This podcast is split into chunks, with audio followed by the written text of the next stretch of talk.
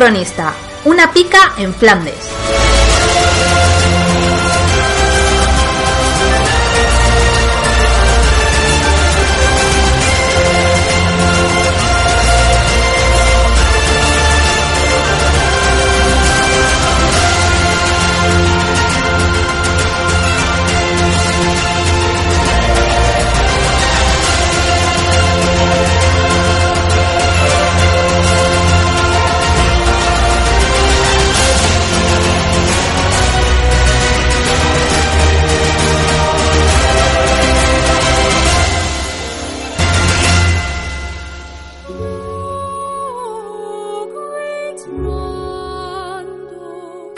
5. La batalla de Hemmingen.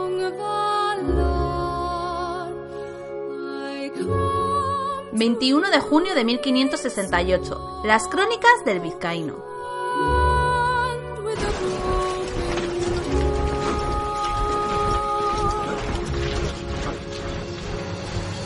¡En marcha! gritaban sargentos y alféreces, órdenes y señales que se repetían a lo largo de toda la línea.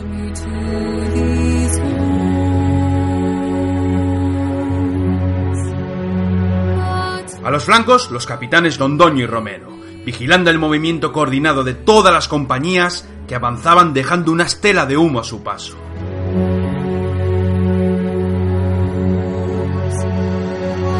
Los herejes se habían fortificado creando un perímetro de defensa al frente de la plaza de Hemmingen.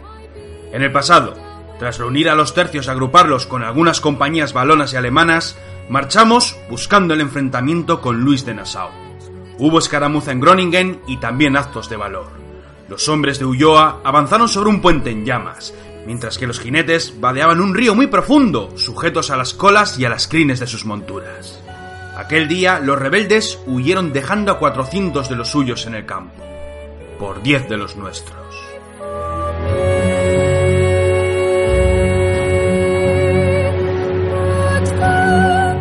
Destreza y la habilidad de nuestro maestre de campo quitaba el sueño al general hereje.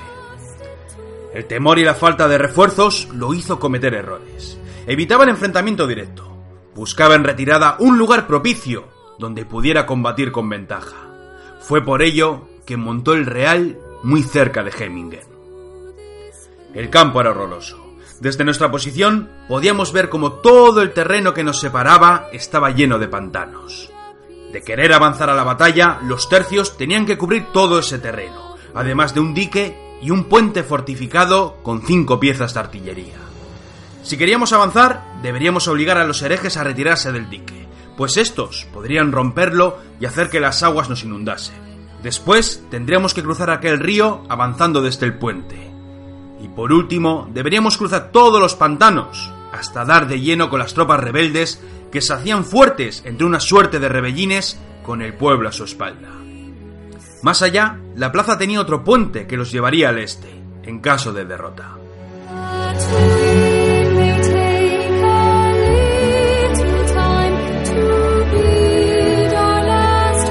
El duque de Alba fue en persona con los capitanes de los tercios a inspeccionar el campo. Los herejes seguían atrincherados a la espera. El cielo estaba oscuro y lleno de nubes que amenazaban lluvia. Mal asunto para los arcabuceros, pero había que jugársela. Cuando los principales de la tropa retrujeron con el grueso del ejército, Alba comenzó a dar unas órdenes que nos parecieron caóticas. Lo primero que ordenó fue enviar una avanzadilla al mando del mismísimo Dávila. Con él irían toda una compañía de arcabuceros a caballo, además de un grupo de caballeros y gente particular, que en sí era como muchos llamábamos a los nobles o a los hidalgos de buena cuna que buscaban honor y gloria en el campo de batalla. Mientras estos avanzaban al trote, nuestro maestre de campo comenzó a organizar los tercios para el combate, pero de todos ellos sacó muchas compañías de arcabuceros y mosqueteros para la estrategia. En otros tiempos, tamaña maniobra sería un despropósito y violaría toda lógica de las normas de la guerra. Sin embargo, nuestro ejército estaba basado en los tercios, y estos a su vez se organizaban en compañías. Cada una sabía cuál era su lugar en la batalla, pero también podían operar como tropas singulares para batallar en todo tipo de campos de operaciones. Tal fue así que muchas compañías de tiradores fuimos separados de los cuadros para formar una larga columna con otras tantas. Éramos dos mil arcabuceros, fieros y terribles, gente brava de todos los confines de Castilla, Aragón y Navarra, gente de oficio, soldados que siempre cobraban después del combate, para los que la honra y el valor estaba por encima de todo, salvo de Dios.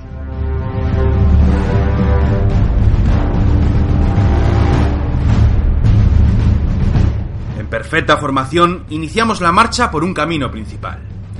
Todas las mechas de los arcabuces y mosquetes estaban encendidas, morriones y celadas brillando al paso, a la sombra de nuestras banderas de muchos colores, con el aspa de Borgoña en el centro.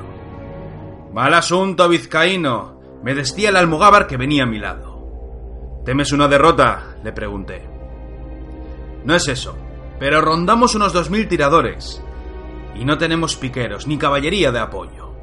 Algo tendrá pensado el duque, le dije guiñándole un ojo. Puede, pero a fe mía que no olvido que estos herejes vencieron a los de Cerdeña. Al pronunciar aquellas palabras, varios arcabuceros que iban por delante giraron sus rostros para mirarnos con ira. El duque de Alba no olvidó aquella afrenta, la de un tercio que no quiso obedecer sus órdenes y que por ello fue vencido. Sin embargo, los necesitaba, y muchos hombres de aquel tercio venían con nos a la batalla. Nos detuvimos al cabo de un tiempo. A mi alrededor estaban muchos compañeros de armas. Fue muy difícil lograr que el nubio luchase con nosotros. Muchos sargentos, entre muchos principales, se quejaron de ver a tamaño ser entre nosotros. Su piel era oscura, y si bien fue entrenado en el tiro, lo cierto y verdad es que verlo con su lanza y su espada curva llamaba mucho la atención. En los tercios españoles solo luchaban los hispanos católicos. Fue Padilla quien insistió en demostrar que nuestro amigo era cristiano, y que si rezaba como los coptos se debía que era cristiano viejo de los de verdad. Aquellas palabras no sirvieron de mucho, pero tras verlo rezar en muchas misas con nosotros, al final fue aceptado. Hubo también dinero de por medio, no lo negaré. En mucho vimos de soltar para que el capellán de otras compañías dieran fe que en verdad nuestro compañero de armas era un devoto servidor de nuestro Señor Jesucristo y de la Virgen. De no arreglarse el asunto, difícil hubiera sido convencer al nubio para que aguardase en el real mientras su nebu partía a la batalla. Era curioso verlo, vestido a nuestra usanza, con su mosquete entre las manos. De todo el grupo era el único que no llevaba arcabuz, pues el hombre era tan grande y fuerte que no solo tiraba con aquella arma, era el único soldado que no necesitaba horquilla para sujetarlo a la hora de apuntar al enemigo. Padilla nos seguía de cerca. Iba vestido con la armadura al completo, seguido de un zagal. Rondaría los 11 o los 12 años. La guerra no era un mundo para los jóvenes. Sus ojos veían lo mejor y lo peor de los hombres, pero era muy común ver a cientos de mochileros y zagales como el nuestro portando el atambor de la compañía. Todo fue cosa de Londoño. Si íbamos a formar parte de su tercio, pese a ser muy pocos, debíamos marchar a la guerra con un atambor, además de un estandarte. El chico entró en nuestro grupo hacía un mes. En todo ese tiempo apenas abrió la boca para hablar. El pabellón lo llevaba al hombro Santos, uno de los héroes de Mulver un fondo blanco con el aspa de Borgoña roja en el centro y tres espadas entrecruzadas por debajo. Los aceros nos lo cosió una mujer flamenca, que era una devota católica. Cuando nos preguntaron por las espadas, altivos y arrogantes, respondimos que eran los ecos de los tres golpes que se daban cuando los nuestros gritaban desperta ferro.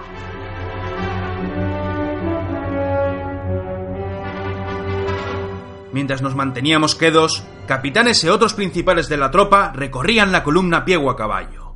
Los hombres murmuraban por lo bajo. Muchos soplaban las mechas encendidas que llevaban en las muñecas. Otros revisaban las municiones. 25 tiros por soldado. Balas en las cartucheras o colgadas en los apóstoles. Polvorines en la cintura y mochileros correteando entre todos, aprovisionándonos de agua y vino. Entre los principales, algunos jinetes repitiendo las órdenes de nuestros capitanes. Las noticias llegaron a nuestros oídos de boca en boca. Dávila y los suyos se habían cargado sobre un nutrido grupo de herejes que intentaban romper el dique para inundar nuestra posición. Tras ponerles a la fuga, aprovecharon la euforia de la carga y fueron a viva voz sobre el puente que había a lo lejos. Tras una lucha feroz, se hicieron con el único paso que nos separaban de los rebeldes, pero estos respondieron enviando a miles de arcabuceros sobre ellos. Los hombres de Dávila dejaron las monturas a un lado y pie con pie defendían aquel puente como los valientes. ¡Paso ligero! se gritaba desde vanguardia. Proseguimos la marcha, redoblando el paso, pero manteniendo el orden y la disciplina. Nuestro ejército era una locura. Los hombres eran unos echacantos en su mayoría, indisciplinados hasta decir basta, amantes de los duelos y las peleas por cualquier estupidez. Gente peligrosa, que dirían en los tiempos andados. Sin embargo, cuando sonaban los atambores de guerra en los nuestros, se agrupaban a la sombra de nuestras banderas, el silencio, el buen hacer y la disciplina era absoluta. El único ejército que no necesitaba lanzar gritas al valor. Los únicos que luchaban en silencio a la espera del enemigo. Los únicos que no necesitaban consejos de los demás, pues todos sabían de buen arte cómo vérselas en su oficio.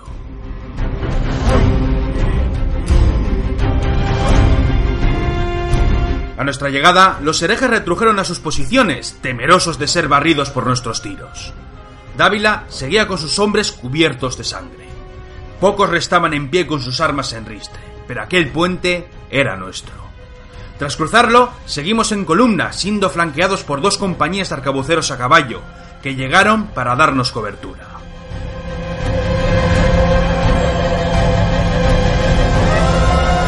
Poco después detuvimos la marcha por segunda vez.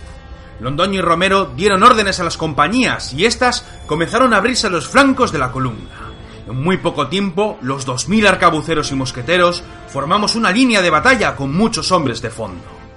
A nuestros pies, las frías aguas de los pantanos, cubiertos de mosquitos. Por delante, a un tiro de mosquete, el ejército de los protestantes. A lo lejos, más cenagales, árboles y la ribera ni un estandarte, ni una lanza, ni un soldado. Ninguno sabíamos dónde estaban los tercios.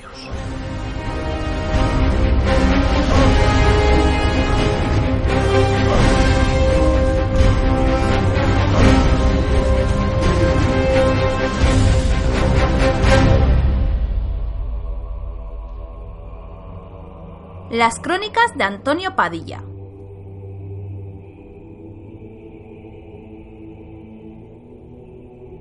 ¡Padilla! gritó Londoño cuando llegó a caballo a nuestro lado. Señor, le respondí, estuviste en San Quintín, y en Yerba, y en Malta, y a las órdenes del tercio de Nápoles. Monta en este caballo y ven con nos. Monté en un caballo y partí a galope tendido con mi capitán para reunirme con Romero. Dávila se mantuvo con el grosso de los tiradores. Cuando nos reunimos, miramos con temor las líneas de los herejes que parecían formar para la batalla. ¿Dónde están los tercios? Les pregunté buscando en vano unos estandartes sondeando al viento. El duque aguarda con todas las tropas tras la ribera, al norte de nuestra posición, respondió Londoño. Hay que enviarle un jinete, dijo Romero. No tenemos apoyo de picas, y si los herejes buscan el encuentro, no vamos a poder resistir la embestida. He enviado dos, dijo Londoño escupiendo al suelo. Y lo único que nos ha enviado son esas dos compañías de arcabuceros a caballo. Las dos veces ha negado refuerzos. Dice que nos las tenemos que ver a las bravas si queremos alzarnos con la victoria.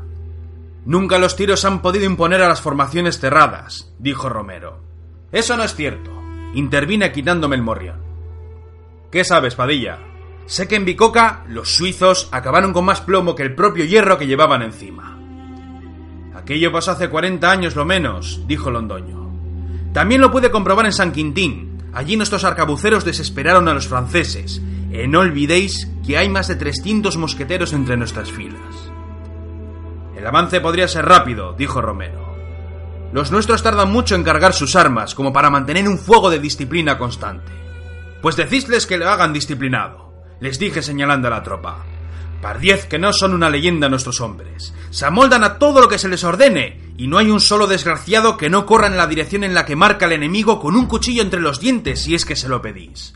Mirad, los herejes están a punto de formar y clamar al avance. Enviad mil jinetes al duque si es necesario, suplicando esas picas. Y de mientras, sostengamos a esos hideputas como podamos. ¿Y si formamos en líneas? preguntó Romero a Londoño. Podríamos probar. Aquel instante llegó a sus oídos un fuego atronador que resonó desde nuestras líneas. Los caballos se encabritaron y cuando nos volvimos descubrimos que los nuestros habían abierto fuego sobre los herejes, mientras que alguien a lo lejos los estaba animando.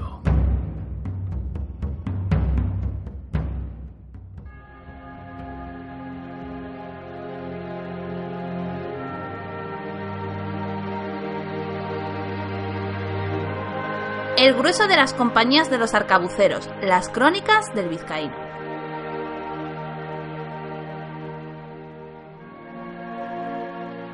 Vizcaíno, me dijo Santiago Ángel, uno de los héroes de Mulberg, que me parta un rayo y me lleve el Belcebú si esos rebeldes no andan a tiro de nuestros mosquetes.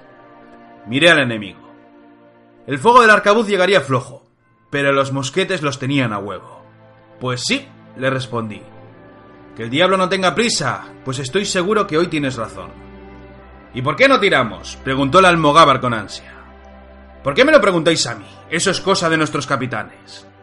Dávila anda en la retaguardia vigilando a los nuestros. Está cansado, pero se mantiene con orgullo, dijo Gonzalo Olivar. No tenemos picas, decía Santiago Ángel. Si vienen contra nos, nos van a barrer, y los muertos se van a contar por cientos. Tras escuchar aquellas palabras, todos callaron, y me miraron en silencio. Yo no tenía ni voz ni voto en aquel ejército. Por encima estaba Padilla, el cual hablaba con los capitanes a lo lejos, sin lugar a dudas, meditando sobre sus pesares por aquella encerrona. Miré al enemigo. Miré a los nuestros. Los hombres seguían soplando sus mechas, que ya estaban sujetas en las serpentinas de los arcabuces. Las banderas seguían ondeando al viento.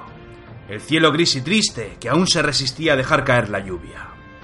Muchos hombres apartándose de la formación para orinar alguno que otro que se iba a los flancos para aliviar el vientre, los capellanes pasando entre las compañías para bendecirlas antes de la batalla. Por grupos, todos los hombres arrodillaban para escuchar sus palabras, mientras rezaban a lo más sagrado. Miré a los míos uno a uno. Faltaba el galeno, que aguardaba con los físicos a lo lejos a la espera de ver llegar a los heridos. Entonces hice algo estúpido. Quizás me volví loco. No lo sé. Abanderado, conmigo. El alfred se puso a mi lado, con la bandera de la compañía. Zagal, ¿cómo te llamas? Pregunté al joven de la tambor. Manuel de la Rosa, para servirle, me respondió el chico con mucha soberbia, mientras sostenía los palos de la pieza en sus manos. ¿Eres valiente? Le volví a preguntar. Los tengo cuadrados, mi señor. Que tal quiera Dios que en este día vea un joven valeroso como en el tiempo pasado vio a mi padre. Pues ven conmigo. Tras decir aquello, con mis dos compañeros de armas me adelanté muchos pasos, y tras girarme, descubrí como todos los hombres de la vanguardia me miraban curiosos, mientras sus cabos y sargentos me lanzaban gritas para que volviésemos a nuestros puestos de combate.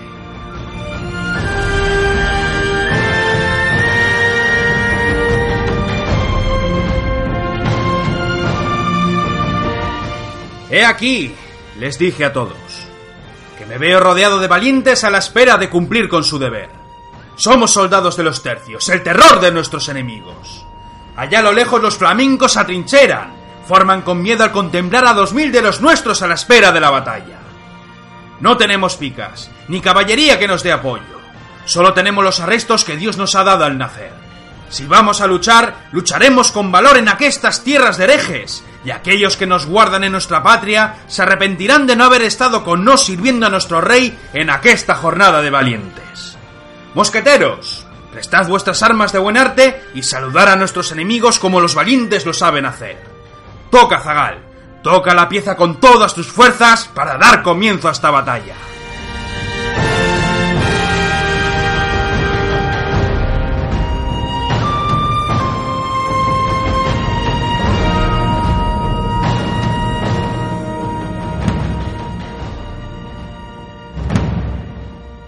Y así lo hizo. Aquel joven comenzó a darle a los palos, dándole ritmo a una caja que comenzó a resonar por todo el frente. Los mosqueteros se adelantaron varios pasos entre los gritos de la tropa y las quejas de sus principales. Ajustaron las horquillas al suelo, apuntaron con sus mosquetes y todos a una, los 300, abrieron fuego sobre las vanguardias enemigas.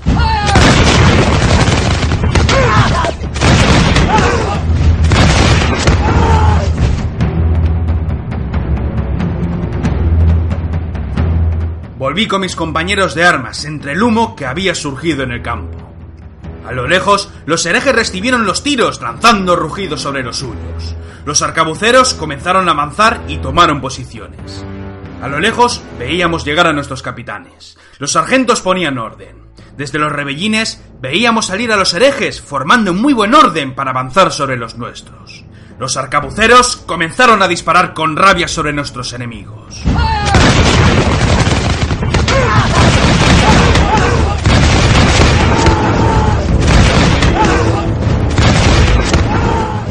Londoño por un lado y Romero por el otro comenzaron a flanquear las formaciones mientras llamaban a la calma y al orden.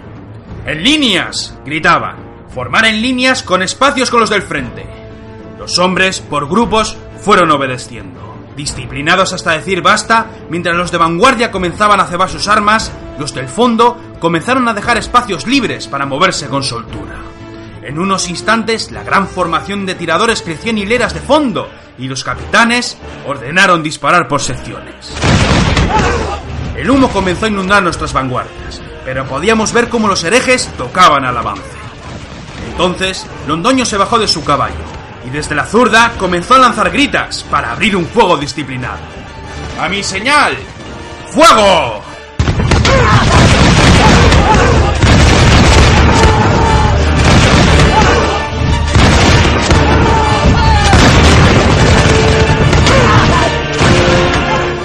Primera línea de combatientes disparó con todo lo que tenía. Primera línea, a retaguardia. Segunda línea, al frente. Y así lo hicieron. Todos los tiradores de la vanguardia retrujeron por los espacios que había entre las filas de los combatientes. Y al final formaron en la retaguardia desde donde comenzaron a cebar de nuevo sus armas. ¡A mi señal! ¡Fuego!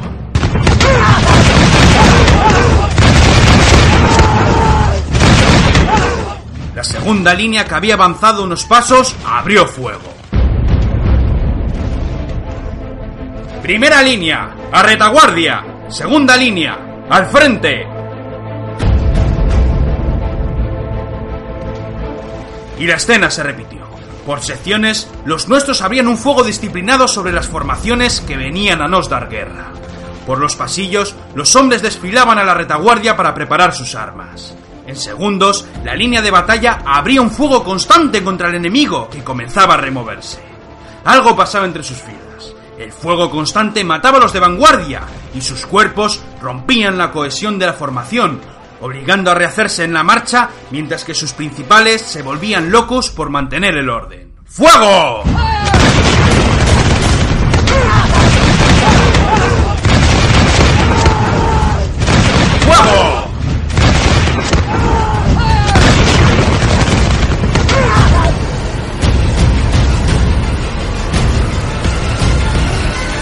¡Fuego!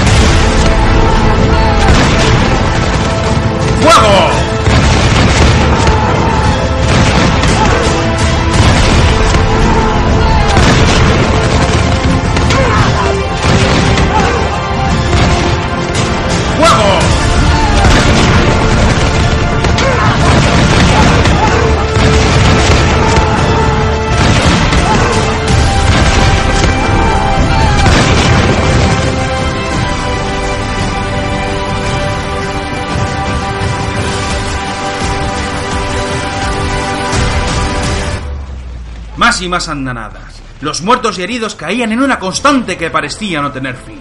A cada paso que daban, más cerca estaban de los nuestros, y la puntería era cada vez más letal. ¡Fuego!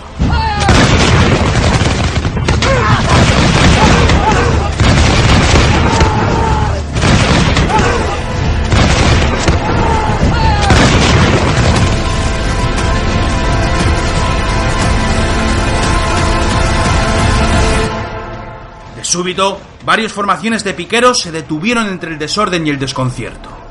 Hasta las vanguardias de los arcabuceros flamencos se revolvían, incapaces de sostener un fuego preciso sobre nosotros. ¡Fuego!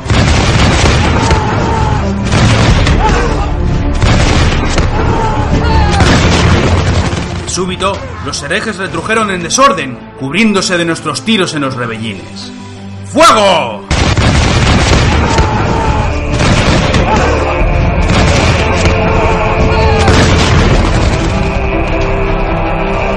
¡Fuego!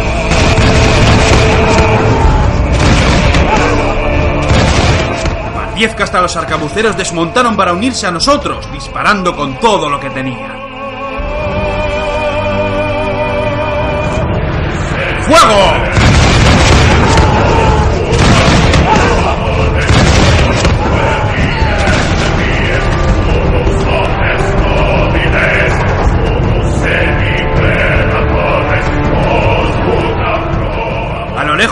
Otro jinete que iba galopando para dar las nuevas al duque.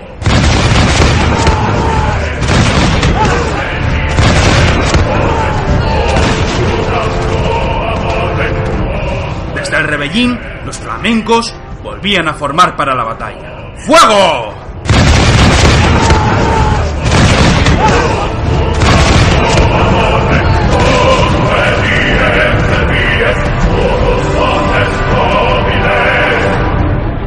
Las formaciones volvieron al avance con otros grupos que los apoyaban desde los flancos. Nosotros seguíamos a lo nuestro. Hombres que retrujían con los rostros negros de la pólvora. Había tanto humo en el campo de batalla que no veíamos al enemigo. Apenas se perfilaban las banderas por lo alto, pero nosotros seguíamos disparando a ciegas.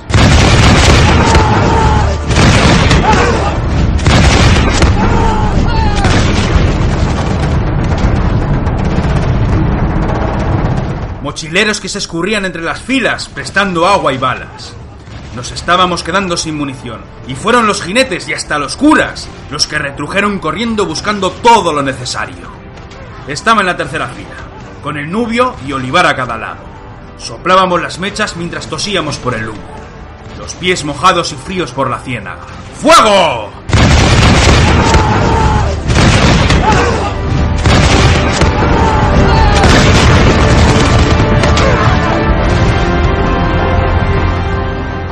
Los de vanguardia pasaron a la retaguardia. La segunda línea avanzó unos pasos. ¡Fuego!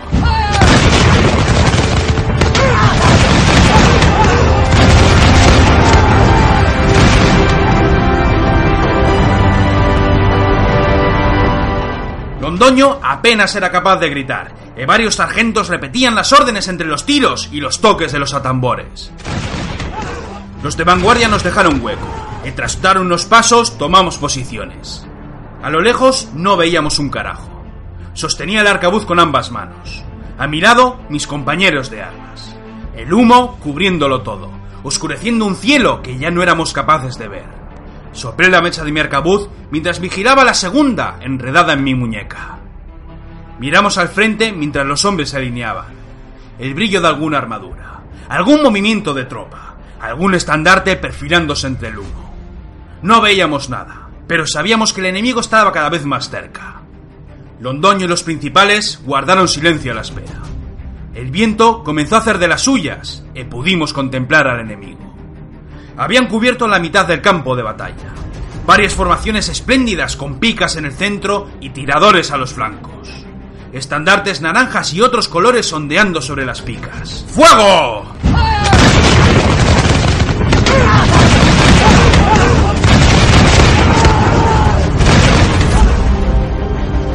La orden se repitió dejando una estela de fogonazos de luz, pólvora quemada y cuerpos despachados sobre las líneas flamencas. Primera línea, a retaguardia. Segunda línea, al frente.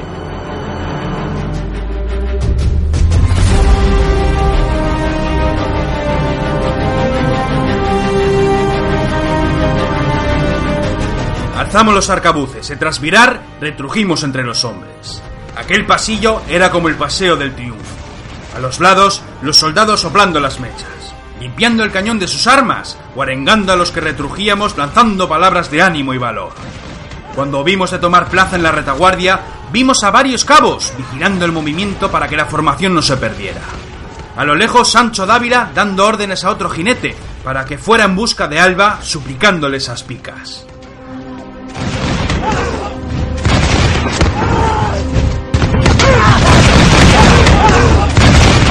A un lado llegó un mochilero ofreciéndonos agua y vino. Tras aliviar nuestra sed, respiramos profundamente, notando cómo la pólvora quemada entraba en nuestras gargantas. Tenía el rostro completamente oscuro, al igual que mis compadres. Las manos cubiertas de pólvora chamuscada, al igual que mi oreja zurda, pues cuando pegábamos los tiros debíamos girar la cara para no recibir un fogonazo en los ojos.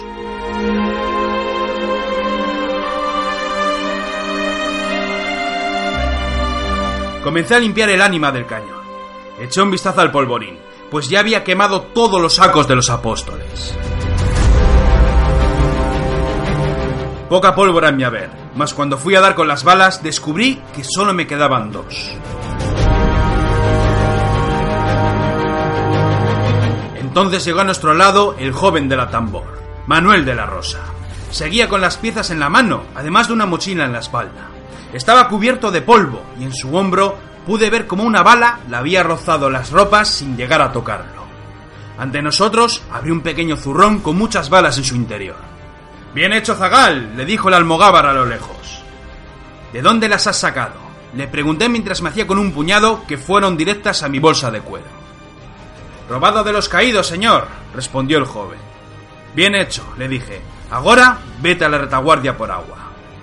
Mi sitio está con los míos, me respondió con gesto serio. Lo miré en silencio. Muchos hombres hechos y derechos envidiarían su valor. Que así sea, le dije de nuevo.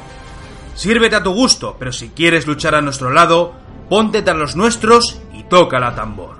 Anima a nuestros compañeros de armas y demuestra los arrestos que Dios te ha dado al nacer. Y tras vestir aquello, el joven retrujo unos pasos, con el agua del pantano llegándole hasta las rodillas. Alzó el rostro y comenzó a tocar la pieza para todos nosotros. ¡Fuego!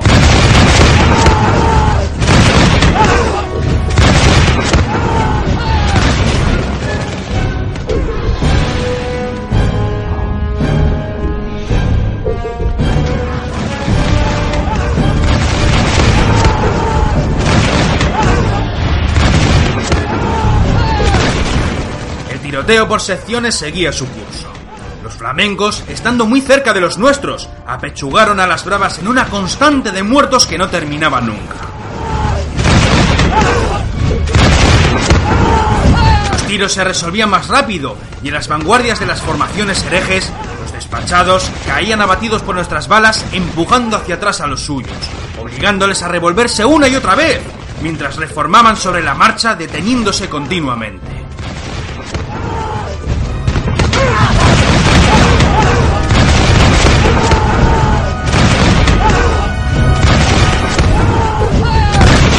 Aquel fue el punto clave de la batalla. Resueltos a avanzar y a sabiendas que sus picas nos barrerían, los principales de los rebeldes se desvivían, reformando a los suyos que esquivaban a los caídos para poder avanzar.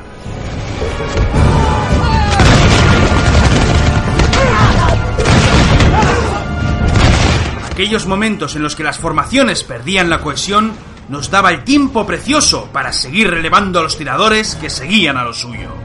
¡Fuego!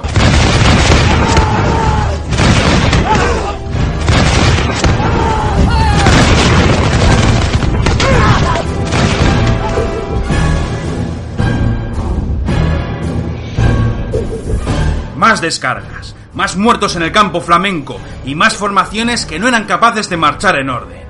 Algunas comenzaban a temblar. Dos de las centrales comenzaron a retrujir sin darnos la espalda. Los demás cuadros, al verlos retroceder, cambiaron de parecer en aquel suicidio colectivo y comenzaron a poner pies en polvorosa alejándose de los nuestros.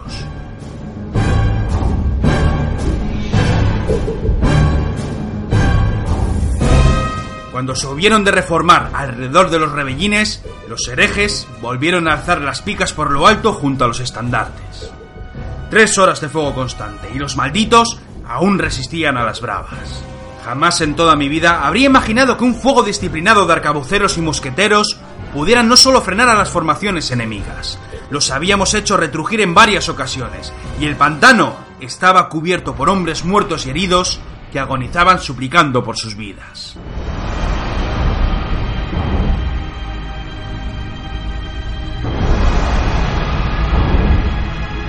Padilla vino a mi lado. Si vuelven estamos jodidos, me dijo mientras ajustaba su banda roja que llevaba al pecho, sobre el peto y el espaldar. ¿No hay municiones? Le pregunté a sabiendas que a mí no me quedaba ni una sola bala. Contadas, quizás venga algún jinete, llegado el momento, pero no nos queda nada. Tendremos para unas pocas descargas. E así era. Girándome, vi como muchos hombres marchaban a la retaguardia para ser revelados por otros, aquellos que aún tenían alguna bala en su haber. Y una retirada ordenada, le dije mirando al puente lejano. No puede ser. Hay que seguir las órdenes de Alba, sentenció mi capitán, sujetando el morrión con su brazo.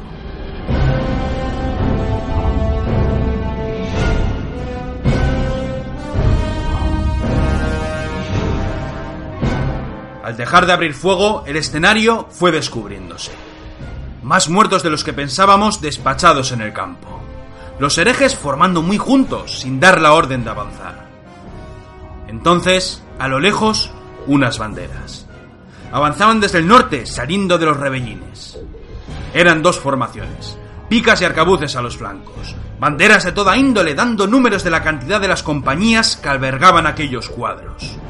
En orden, con disciplina y arrojo, avanzaron por el campo, buscando flanquear nuestra formación.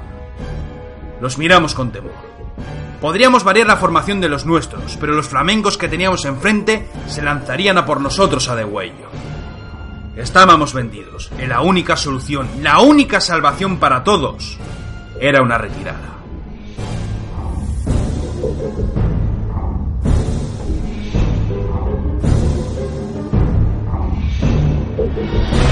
Aquellas formaciones comenzaron a virar descendiendo desde el norte, acechando nuestra zurda mientras desde los rebellines sus compañeros de armas comenzaban a avanzar amenazando nuestro frente. Y entonces sucedió. A lo lejos, entre cenagales, compañías de arcabuceros comenzaban a cruzar aquel espanto. No había estandartes, pero de súbito, tras la ribera, surgieron cientos de pabellones imperiales. Los arcabuceros eran la vanguardia al mando de Lope de Figueroa, soldados destacados y ansiosos de luchar a su aire. Detrás desfilaban en perfecta formación los cuatro tercios viejos, formaciones destacadas que cubrían el campo en muy buen orden, ignorando el terreno y las aguas que cubrían las botas, las picas por lo alto, las mechas dejando sus estelas, y cientos de soldados bravos por delante con sus armas muy a punto.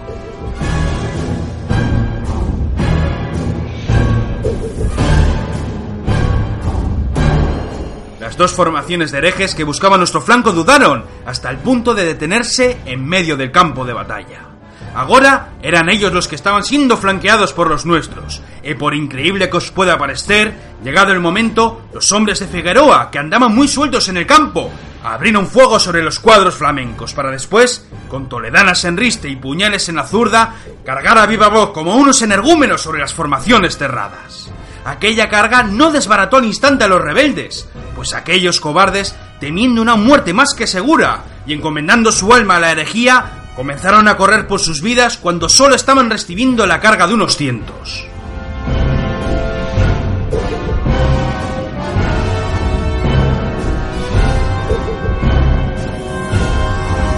Cuando los de Figueroa cargaron como unos locos sobre las formaciones flamencas, rompieron sus vanguardias en una vorágine de aceros bien afilados, que comenzaron a cuchillar por lo bajo, creando desorden y miedo sobre unos hombres que ya poco podían hacer en el campo de batalla.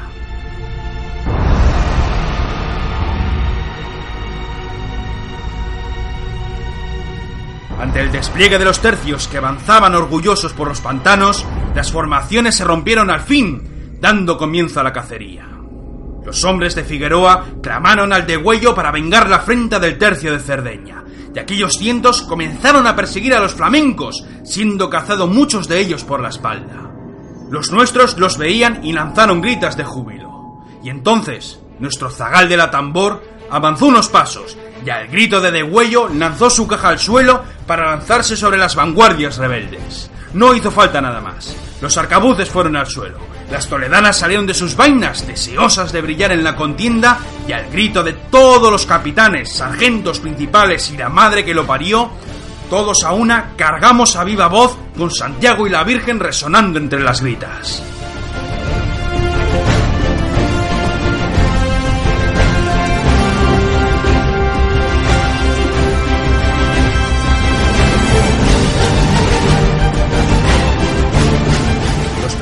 Que veían la huida de sus compañeros, por muchas picas que hubiesen de prestar entre sus filas, vieron con terror como dos mil insensatos cargaban como los locos sobre sus vanguardias.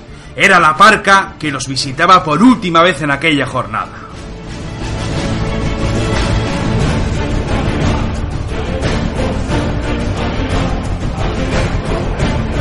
Las lanzas descendieron. Sus arcabuces tronaron un par de veces, pero de nada sirvió. Aquellas formaciones fueron absorbidas por una marea humana de cientos de valientes, que haciendo honor a su oficio, comenzaron a destrozar a las vanguardias de los herejes asestando estocadas a diestro y siniestro, haciendo que los muertos se agolparan por docenas antes de ver cómo todo el ejército rebelde comenzaba a huir por sus vidas siendo perseguidos por los nuestros.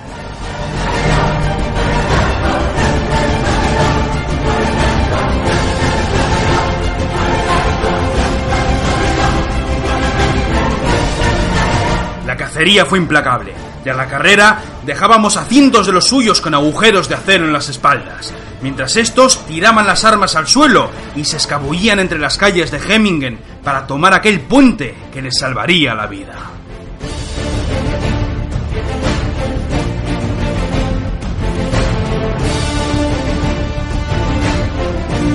Durante mucho tiempo los perseguimos.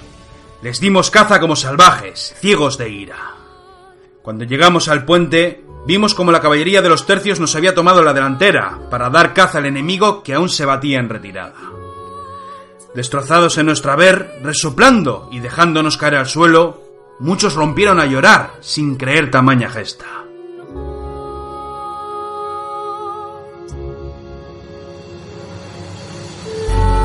Yo caí de espaldas al suelo, apoyándome en el almohada. Nuestro alférez seguía de pie con la bandera de la compañía, pues ésta nunca podía tocar suelo. Todos miramos al puente. Allí, sobre las maderas y la piedra, un joven recuperaba el aliento con un puñal de misericordia en la mano. Estaba cubierto de sangre. Miraba en silencio a nuestra caballería, abriéndose en abanico para sembrar el pánico entre el enemigo. Cuando se giró, vimos al zagal. Manuel de la Rosa, el joven de la tambor, que seguía en pie con la daga de Vicente Perales, que la había prestado al comenzar la batalla. Los hombres lo miraron en silencio. Algunos se levantaron, otros no pudieron. Sin embargo, lo que sucedió a continuación fue un hecho del que jamás se escribió, salvo en aquesta historia que os estoy narrando. El primero fue Gonzalo Olivar. Dio unos pasos, se quitó el morrión para hacer una reverencia al joven. Seguido, todos los soldados, todos los que habíamos participado en la batalla, sargentos y capitanes incluidos, todos a una, dejamos caer nuestros morriones, celadas y sombreros para hacer una reverencia a aquel joven de la tambor, el soldado más bravo de aquella jornada de valientes.